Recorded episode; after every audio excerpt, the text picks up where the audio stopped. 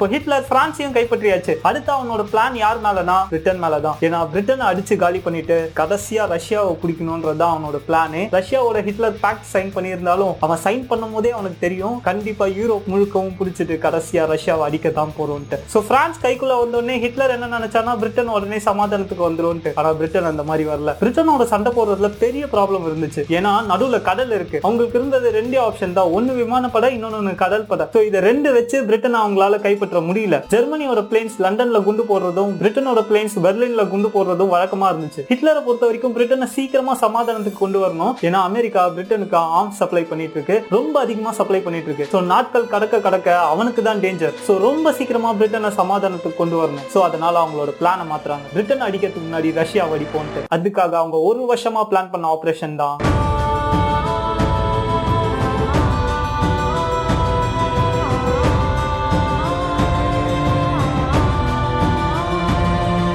இது வரைக்கும் மனித வரலாற்றிலே வேர்ல்டு வார் டூலயே அதிகமா டேமேஜ் ஏற்படுத்தினது இந்த ஆபரேஷன் பர்பரோசா தான். ஏன்னா சோவியத் யூனியன் ரஷ்யாவை சமாளிக்கிறதுன்றது சாதாரண விஷயம் இல்ல. மத்த நாடுகள்ல இயங்கிட்டு இருந்த ஜெர்மனியோட காலப்படையெல்லாம் ஒன்று சேர்க்கிறாங்க. மொத்தம் முப்பது லட்சம் படை வீரர்களை சோவியத் யூனியன் அட்டாக் பண்ண அனுப்புறாங்க.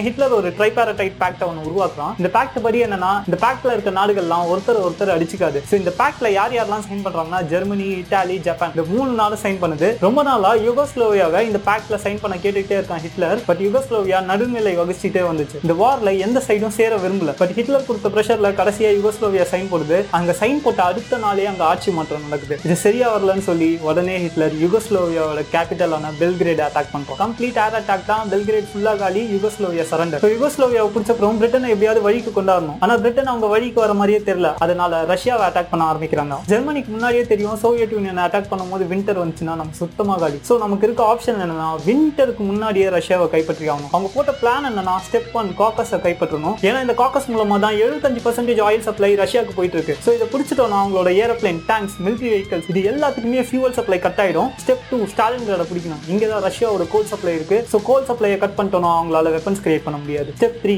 ரஷ்யாவோட கேபிட்டலான மாஸ்கோவை பிடிக்கணும். இது எல்லாமே வின்டருக்கு முன்னாடியே பிடிக்கணும். ஏன்னா வின்டர்ல Moscow minus fifty degree minus sixty degree Celsius கூட ரீச் ஆகும். ஸோ அதனால வின்டருக்கு முன்னாடியே இந்த மூணு ஸ்டெப்ஸும் முடிக்கணும்ன்றது தான் ஹிட்லரோட plan so nineteen twenty one June இருபத்தி ரெண்டாம் தேதி ஆபரேஷன் பர்பரோசா ஸ்டார்ட் ஆகுது. ஜெர்மனி கிட்ட முப்பது லட்சம் சோல்ஜர்ஸ் மூவாயிரத்தி அறுநூறு டேங்க்ஸ் ஆறு லட்சம் மிலிட்ரி வெஹிக்கல்ஸ் ரெண்டாயிரத்தி ஐநூறு ஏர்கிராஃப்ட் இருந்துச்சு. இதே சோவியத் யூனியன் கிட்ட முப்பது லட்சம் சோல்ஜர்ஸ் பதினாலாயிரத்துல இருந்து பதினஞ்சாயிரம் டேங்க்ஸ் எட்டாயிரத்துல இருந்து ஒன்பதாயிரம் ஃபைட்டர் பிளேன்ஸ் இருந்துச்சு. இது ஜெர்மனி மிலிட்டரியை கம்பேர் பண்ணும்போது மூணு மடங்கு ஜாஸ்தி. ஸோ இதை எப்படி சமாளிக்கிறது? ஃபர்ஸ்ட் டேல இருந்தே ஆட்டத்தை ஸ்டார்ட் பண்ணும் யூஸ்வலா காலப்படைக்கு உதவியா தான் ஃபைட்டர் பிளேன்ஸ் போகும் ஆனா ஃபர்ஸ்ட் டே ஹிட்லர் அவனோட ரெகுலர் ஸ்ட்ராட்டஜியை மாத்திரம் மிலிட்டரி அபிஷியல்ஸ்க்கு கொடுத்த ஆர்டர் என்னன்னா அந்த ஃபைட்டர் பிளேன்ஸ் டைரக்டா போய் ரஷ்யாவோட ஏர்பேஸ் அட்டாக் பண்ணும் இது செம்மையான ஸ்ட்ராட்டஜி ஏன்னா ரஷ்யா எதிர்பார்க்கவே இல்லை. முதல் நாளே ரஷ்யா ஒரு ஆயிரம் பிளேன்ஸ் காலி. ஸோ ரெண்டாவது ஸ்ட்ராட்டஜி என்னன்னா ஒரே இடத்துல மொத்த மிலிட்டரி க்ரூஸையும் அடிச்சு உள்ள நவுட்டாம பல இடங்களா மிலிட்டரி க்ரூஸ் பிரிஞ்சு அடிக்க ஆரம்பிச்சது. முக்கியமா அவங்க ரெண்டு பகுதியா பிரிஞ்சாங்க. ஒன்னு லுத்துவேனியாவை அட்டாக் பண்ற வழி இன்னொன்னு உக்ரைன் அட்டாக் பண்ற வழி. ஏன்னா உக்ரைன் அட்டாக் பண்ணி அது மூலமா தான் காக்கஸை பிடிக்க முடியும். அது வழியாவே மாஸ்கோக்கும் போயிடலாம். ஸோ முதல் வாரத்திலே ஜெர்மனியோட ஆர்மி தான் டாப்ல இருக்கு. லுத்வேனியா லட்வியாவை பிடிச்சிட்டாங்க. மின்ஸ்க சுத்தி வளைச்சிட்டாங்க ஸோ இந்த டைம்ல ஜெர்மனி நம்பிட்டு இருந்துச்சு. கண்டிப்பா நம்ம வின்டருக்கு முன்னாடியே ரஷ்யாவை காலி பண்ணிடுவோம்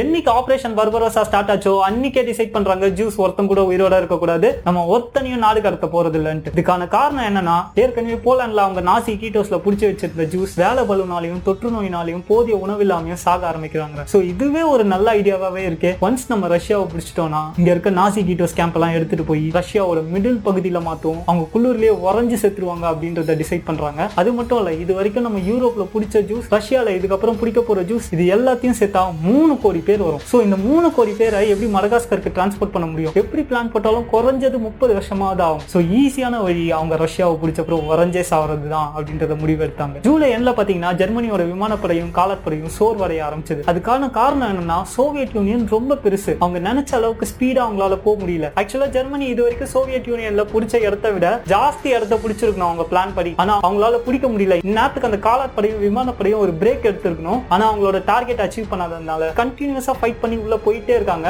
சோ இதனால தான் விமானப்படையும் காலாட்படையும் பயங்கர டயர்டா இருக்கு. ஏன்னா அவங்களுக்கு வேற ஆப்ஷனே இல்ல. அவங்க செட் பண்ண டார்கெட் எல்லாம் கரெக்டான டேட்ஸ்ல அச்சீவ் பண்ணாதான் விண்டருக்கு முன்னாடி மாஸ்கோவை பிடிக்க முடியும். பட் பிரேக் விடாம மிலிட்டரி அட்டாக் பண்ண வைக்கிறது ஒரு டவுன் சைடு இருக்கு. என்ன டவுன் சைடு தான் இது வரைக்கும் ரிப்பேர் ஆன பிளேன்ஸ் பிளேன்ஸையும் ரிப்பேர் ஆன டேங்க்ஸையும் அவங்களால சர்வீஸ் பண்ண முடியல. ஸோ அதனால இப்போதைக்கு சர்வீஸ்ல இருக்க பிளேன்ஸ் பாத்தீங்கன்னா வெறும் ஆயிரத்தி நாற்பத்தஞ்சு பிளேன்ஸ் தான். இதே மாதிரி நிறைய டேங்க்ஸும் சர்வீஸ் பண்ண முடியாம ரிப்பேர்ல கிடக்கு. ஜெர்மனியால ஏன் அவங்க பிளான் பண்ண டார்கெட்டை சொன்ன டேட்ல அச்சீவ் பண்ண முடியலனா சோவியத் யூனியனோட ஜாகிரபி உங்களுக்கு கிளியரா தெரியவே இல்லை. எந்த இடத்துல பள்ளத்தாக்கு வரும் எந்த இடத்துல காடு வரும் எந்த இடத்துல சதுப்பு நிலம் வரும் எந்த இடத்துல மலைகள் வரும் எந்த இடத்துல நதிகள் வரும் ஏன் எந்த இடத்துல கடல் வரும் கூட அவங்களுக்கு தெரியல. அது மட்டும் இல்ல ரஷ்யாவோட ஆர்மி ஸ்ட்ராட்டஜியில வீக்னாலும் அவங்க கிட்ட ரிசோர்சஸ் ஜாஸ்தி இருந்துச்சு. ஜெர்மனி ஒரு பத்தாயிரம் வீரர்களை காலி பண்ணுச்சுன்னா திரும்பவும் பத்தாயிரம் வீரர்களை ரஷ்யா கொண்டு வந்து இறக்கும். எங்க இருந்து தான் வராங்களேன்னு தெரியாது. ஸோ ஜெர்மனி ஆர்மி பயங்கர டயர்டா ஆரம்பிச்சது. ஸோ செப்டம்பர் மாசம் யுக்ரைனுக்குள்ள இன்வைட் பண்ண ஆரம்பிச்சிட்டாங்க. ஸோ உக்ரைனோட கேபிட்டலான கீவை பிடிச்சிட்டு காக்கஸை பிடிக்கிறது தான் எங்களோட பிளானே ஸோ செப்டம்பர் மாசம் இறுதியில உக்ரைனை பிடிச்சிட்டாங்க. பட் பிரச்சனை என்னன்னா இது வரைக்கும் கிட்டத்தட்ட ஒரு அஞ்சுல இருந்து ஆறு லட்சம் சோல்ஜர்ஸ் காலி. அவங்க கொண்டு வந்த பாதி டேங்க்ஸ் ஒர்க் ஆகல. செப்டம்பர் முடிஞ்ச அக்டோபர்ல மழையும் பெய்ய ஆரம்பிச்சது. ஸோ அக்டோபர் ரெண்டாம் தேதி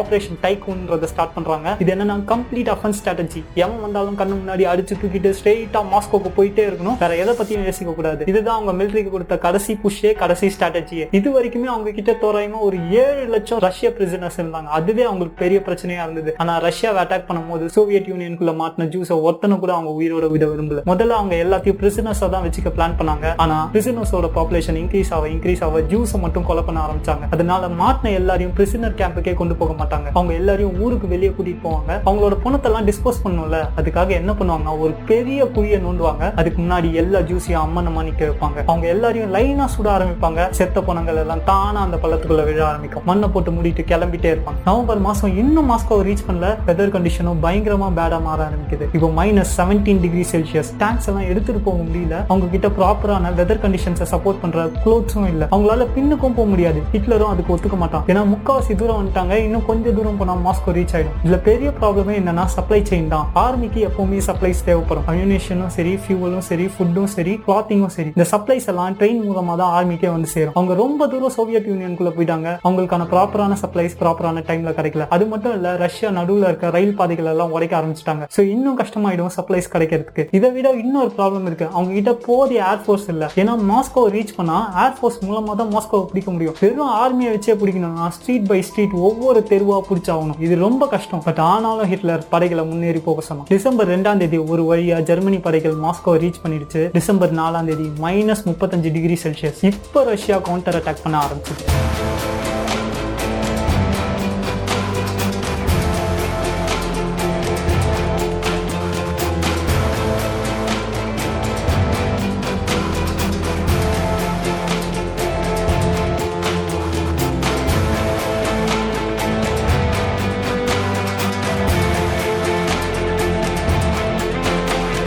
இந்த சோவியத் யூனியனை தவிர மற்ற நாட்டிலலாம் பிடிச்ச ஜூஸ் இருக்காங்களா? முக்கியமாக போலாண்ட் ஏன்னா போலாண்டில் தான் எக்கச்சக்க ஜூஸ் இருக்காங்க. இந்த ஜூஸ் எல்லாருமே ரஷ்யாவை பிடிச்ச அப்புறம் ஈஸ்டர்ன் சைடுக்கு மாற்றிடலாம் அந்த குளூரில் அவங்க செத்துருவாங்கன்னு நினச்சாங்க. பட் ஆக்சுவலாக அந்த குளூர்லேயே ஜெர்மனியோட படை வீரர்கள் தான் செத்துட்டு இருக்காங்க. ஸோ அந்த ஜூஸ் எல்லாம் இப்போ ஷிஃப்ட் பண்ண டைம் இல்லை. ஏன்னா போர்லேயே ஆல்ரெடி ஜெர்மனி ஃபுல்லாக கான்சென்ட்ரேட் பண்ணிட்டு இருக்கு. ஸோ அந்த ஜூஸ் எல்லாம் என்ன பண்ணுறது அப்படின்ற கொஸ்டின் திரும்பவும் எழுது. ஸோ அதனால என்ன பண்ணுறாங்கன்னா கோல் ஃபேக்டரிக்கு பக்கத்தில் இந்த கேன்ஸை மாற்றுறாங்க ஸோ அவங்க கிட்ட இருந்து எவ்வளோ உழைப்பு சுரண்டல் முடியுமோ அவ்வளோ உழைப்பு சுரண்டல் எடுக்கலாம் அப்படின்றத முடிவு பண்ணுறாங்க கம் கம்மியான உணவு வரும் ஸோ அப்போ உழைக்க தகுதி இல்லாதவங்களெல்லாம் என்ன பண்ணலாம்? இந்த உழைக்க தகுதி இல்லாதவங்களுக்குலாம் தேவையில்லாம சாப்பாடு போட்டுட்டு இருக்க முடியாது. இந்த உழைக்க தகுதி இல்லாதவங்களாம் யாருன்னா முதியோர்கள் குழந்தைகள் பிசிக்கலி சேலஞ்ச் நோய் தொற்று ஏற்பட்டவங்க மென்டலி ஒரு பிசிக்கலி ஸ்ட்ராங் இல்லாதவங்க. இவங்க எல்லாரையும் கொலை பண்ணலாம்னு முடிவு பண்றாங்க. ஸோ முதல்ல துப்பாக்கியால சுட்டு கொலை பண்ண ஆரம்பிக்கிறாங்க. அவங்களுக்கு அதை விட காஸ்ட் எஃபெக்டிவான சொல்யூஷன் தேவைப்பட்டுச்சு.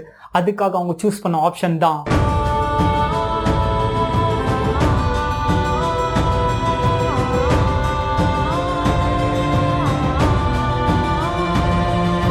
கான்சென்ட்ரேஷன் கேம்ப்குள்ள வர ஜூஸ் எல்லாம் முதல்ல தரம் பிரிக்க ஆரம்பிச்சாங்க. ஆம்பளைங்க பொம்பளைங்க குழந்தைங்கன்ட்டு. அதுக்கப்புறம் அவங்களோட கைகள்ல பச்சை குத்துவாங்க. பச்சை குத்துனா அவங்க உயிரோட இருக்கலாம். பச்சை குத்துலனா அவங்கள சாவடிக்க போறாங்கன்னு அர்த்தம். ஸோ இந்த பச்சை குத்தாத ஜூஸ் எல்லாம் தனியா கூட்டிட்டு போய் முதல்ல குளிச்சுட்டு வாங்க. அப்புறம் உங்களுக்கு சாப்பாடு போடுறோம் அப்படின்னு சொல்லுவாங்க. குளிக்கிறதுக்காக ஒரு பெரிய அறைக்குள்ள கூட்டிட்டு போவாங்க. அவங்க எல்லாரும் உள்ள போனோடனே அந்த அறையை மூடிட்டு பாய்ஸ்னஸ் கேஸ் அனுப்ப ஆரம்பிப்பாங்க.